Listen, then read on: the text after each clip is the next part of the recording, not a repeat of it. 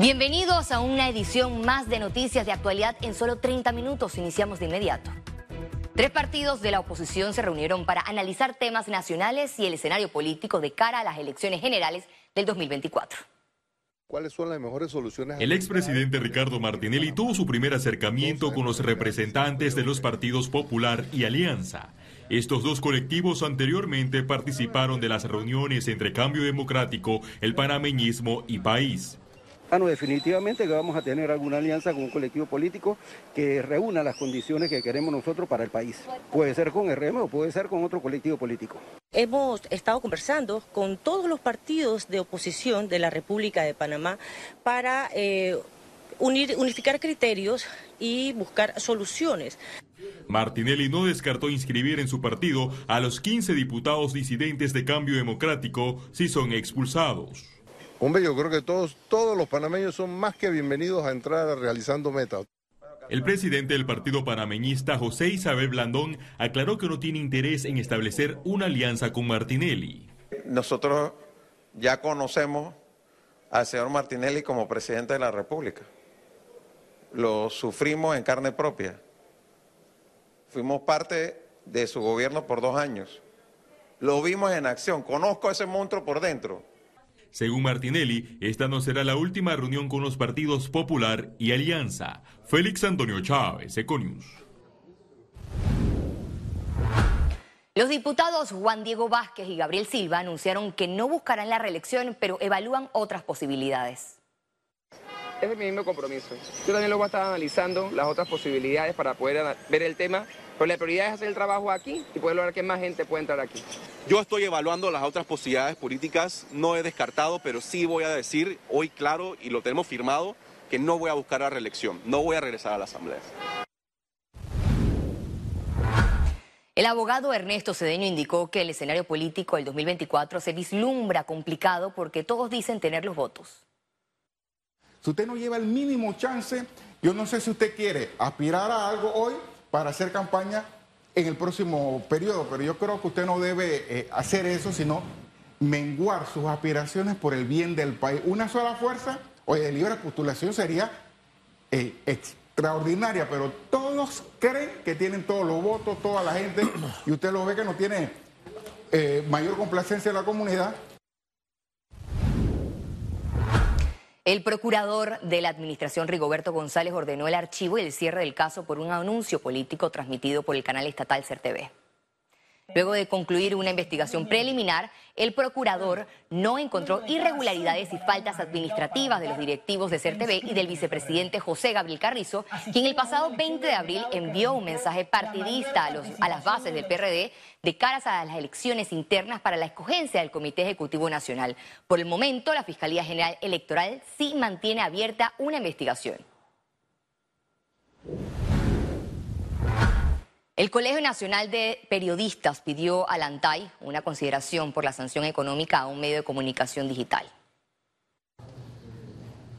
El pronunciamiento se da luego de la multa de mil dólares que interpuso la Autoridad de Transparencia y Acceso a la Información contra el medio La Verdad, fundamentada en la supuesta infracción a la Ley 81 de 2019 de protección de datos.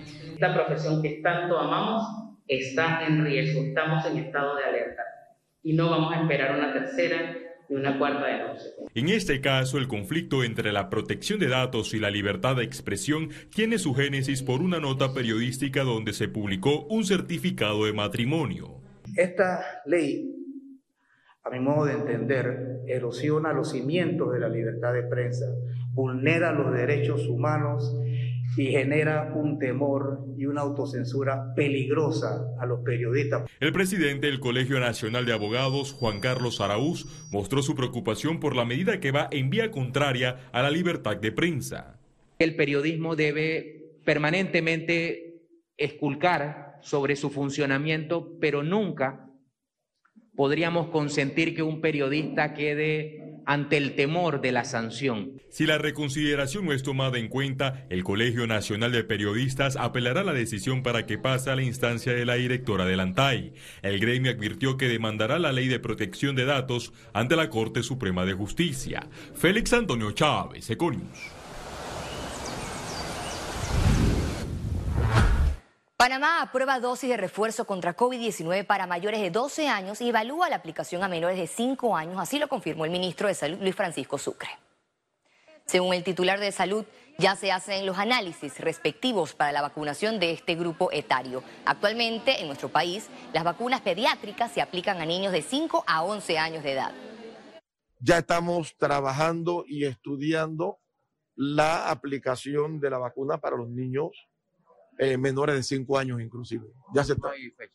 no hay fecha todavía, pero ya estamos también reunidos, nos hemos reunido con los expertos en vacunas, se está analizando, estamos esperando más información, estamos vigilando cuál es el comportamiento en otras poblaciones que ya la están utilizando.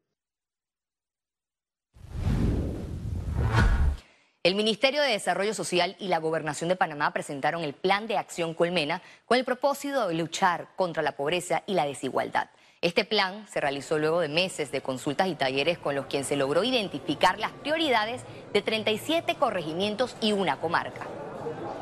Sí, son más de 1.700 líneas de acción que son ofertas de las diversas instituciones del gobierno nacional hacia las poblaciones más vulnerables de la provincia de Panamá. Ese proyecto o ese plan se va a ejecutar a través de un seguimiento según las prioridades de todas esas consultas este, dieron como resultado, hicimos una priorización de los mismos, entre ellas sus líneas de acciones y a través del reloj de Colmena.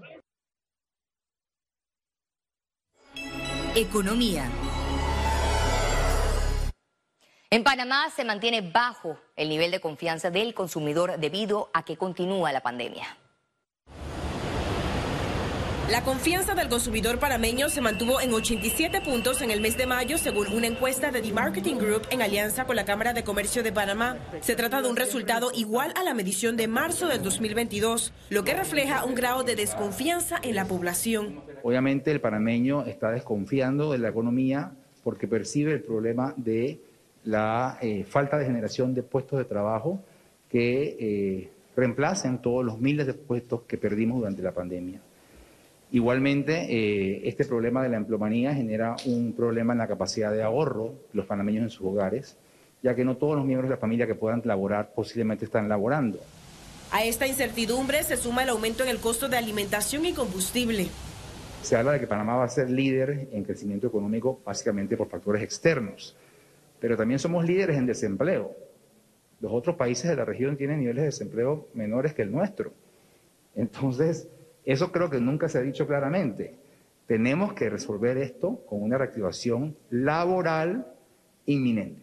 Lo que el índice de confianza nos está mostrando desde el punto de vista laboral, y bien lo señala Domingo, es la necesidad de una estrategia compartida, sector público y sector privado, para generar empleo. Y no cualquier empleo, necesitamos un empleo que le dé estabilidad social a la familia panameña. En cambio, la encuesta mostró un incremento en el nivel de confianza del panameño sobre la situación de la economía a futuro del país. Ciara Morris, Econews. El diputado Luis Ernesto Carles sugiere al gobierno nacional eliminar de forma temporal el impuesto a los combustibles líquidos. Esta medida ha sido aplicada en gobiernos muy cercanos como El Salvador, Guatemala, Honduras y en otros países como Polonia, eh, de igual manera Italia, Portugal, han implementado medidas para que se elimine de manera temporal el impuesto que se cobra al consumidor final. Los productores y autoridades acordaron importar 600 mil quintales de arroz en cáscara de acuerdo con el presidente de la cadena de arroz, Alexander Araúz, hay suficiente arroz en Panamá hasta septiembre, sin embargo, esta importación es para fortalecer más el abastecimiento de arroz durante el último cuatrimestre del año. Detallaron que hay sembradas casi 20 mil hectáreas de arroz que serán cosechadas de agosto en adelante. Queremos decirle que hay suficiente arroz para todos los panameños, para que puedan estar tranquilos no tengan que ir a comprar más de lo que necesitan, porque va a haber arroz suficiente y vamos a fortalecerlo con 600 mil quintales. Gracias al apoyo de los productores y aceptación de los eh, directores de los molinos, se aprobó un contingente de 600 mil quintales que da mayor seguridad por cualquier situación que se dé afuera, donde ahora mismo las situaciones están eh, poco eh, controlables y muy volátiles. La línea 3 del metro registra 8% de avance y ya se encuentra en la fabricación de las vigas de rodaje. Estas vigas funcionan como el sistema de riel de, para los trenes de la línea 3, a diferencia de las líneas anteriores que eran vigas U, que llevaban el sistema de, tres, de trenes dentro de ella. Eh, ahora en este caso el monorriel va colocado sobre la viga de rodaje que estamos fabricando.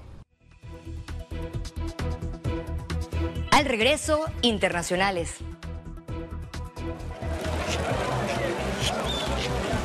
Nada los detiene. Una nueva caravana de migrantes hacia Estados Unidos busca llamar la atención de la Cumbre de las Américas. Ya regresamos con Econews.